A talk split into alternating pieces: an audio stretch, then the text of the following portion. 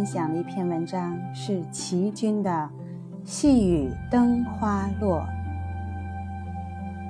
在上海念大学时，中文系每月至少有两次雅集。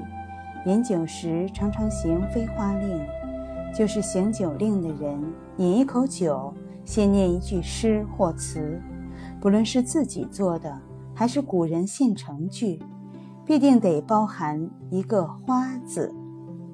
挨着个儿向右点，点到谁是花字，谁就得饮酒。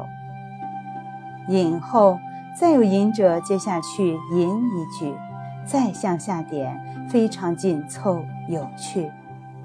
上的每一道菜，我们也时常以诗词来比配象征。例如，明明是香酥鸭，看那干干黑黑的样子，却说它是。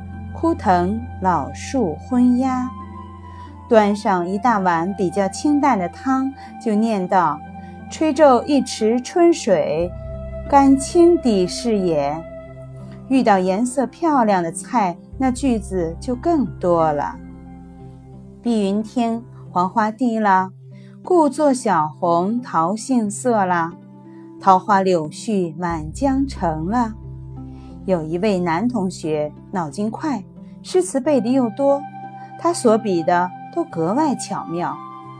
记得有一道用来加烧饼的黄花菜炒蛋，下面垫的是粉丝，他立刻说：“花底离愁三月雨”，把缕缕粉丝比作细雨，非常妙。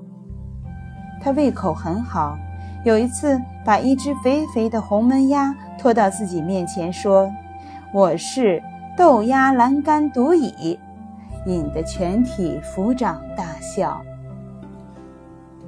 他跟一位女同学倾心相恋，在行酒令时，女同学念了一句“细雨灯花落”，那个“花”字正好刚点到他。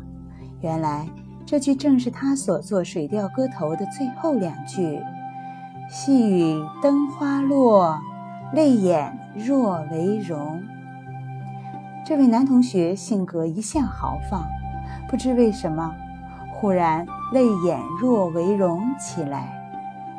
他们二人相视而笑，我们也深深体会到，爱情总是带着泪花的。记得有一次，几个人在咖啡厅里小聚，桌上摆着一盆、一盘什锦水果。中间有几颗樱桃，这位女同学就念道：“流江颜色未多情，分明千点泪，著作玉壶冰。”眼睛望着他的心上人，嫣然一笑。这首《临江仙》的作者是多情的纳兰性德。最后几句是：“感情珍重报流莺。”惜花须自爱，休只为花疼。尽显古典诗词含蓄之美。两人惺惺相惜，只需彼此唱和，而浓情蜜意尽在不言中了。遗憾的是，这一对有情人并未成眷属，战乱使他们各奔东西。惜花须自爱，休只为花疼。终成谶语。古人有剪烛夜谈的情趣，现在都是电灯，即使有蜡烛，也没有那种能开出烛花的灯草烛心。